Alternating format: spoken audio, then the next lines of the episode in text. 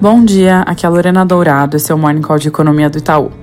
Começando pelos Estados Unidos, no segundo dia do Jerome Powell no Congresso, ele reforçou a mensagem de terça, de que a porta está aberta para uma alta de 50 pontos base em março.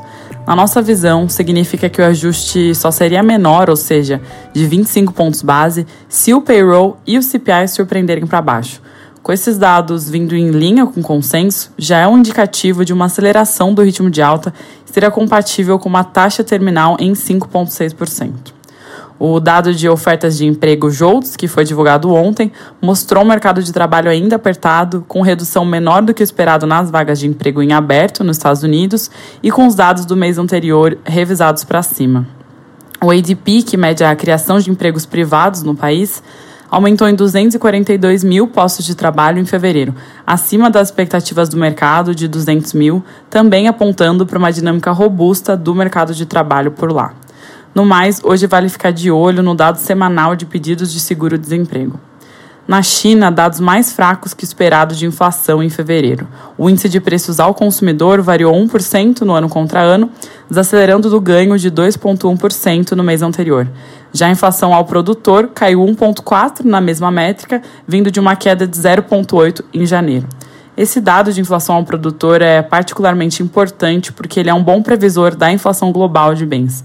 Nossa visão, apesar da pressão vinda de serviços, a inflação de bens deve continuar ao longo dos próximos meses, à medida que a inflação ao produtor cai e os indicadores que medem os gargalos de oferta global já praticamente retornaram aos níveis pré-Covid. Aqui no Brasil, o ministro da Fazenda, Fernando Haddad, e a ministra do Planejamento, Simone Tebet, vão se encontrar para discutir o novo arcabouço fiscal. No encontro, Haddad deve apresentar à ministra e aos secretários, que também serão presentes, a proposta elaborada pela Fazenda para substituir o teto de gastos. Muito se tem veiculado sobre possíveis desenhos de regra fiscal, e ontem a Simone Tebet comentou que a nova âncora vai olhar para os dois lados, da receita e da despesa. Depois da proposta ser debatida entre as pastas de economia, deve seguir para avaliação do presidente Lula.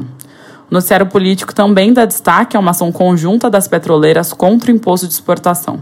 As principais empresas do setor entraram com um pedido de liminar na Justiça Federal do Rio de Janeiro contra a cobrança do imposto de exportação de 9,2% de petróleo bruto anunciado pelo governo na semana passada.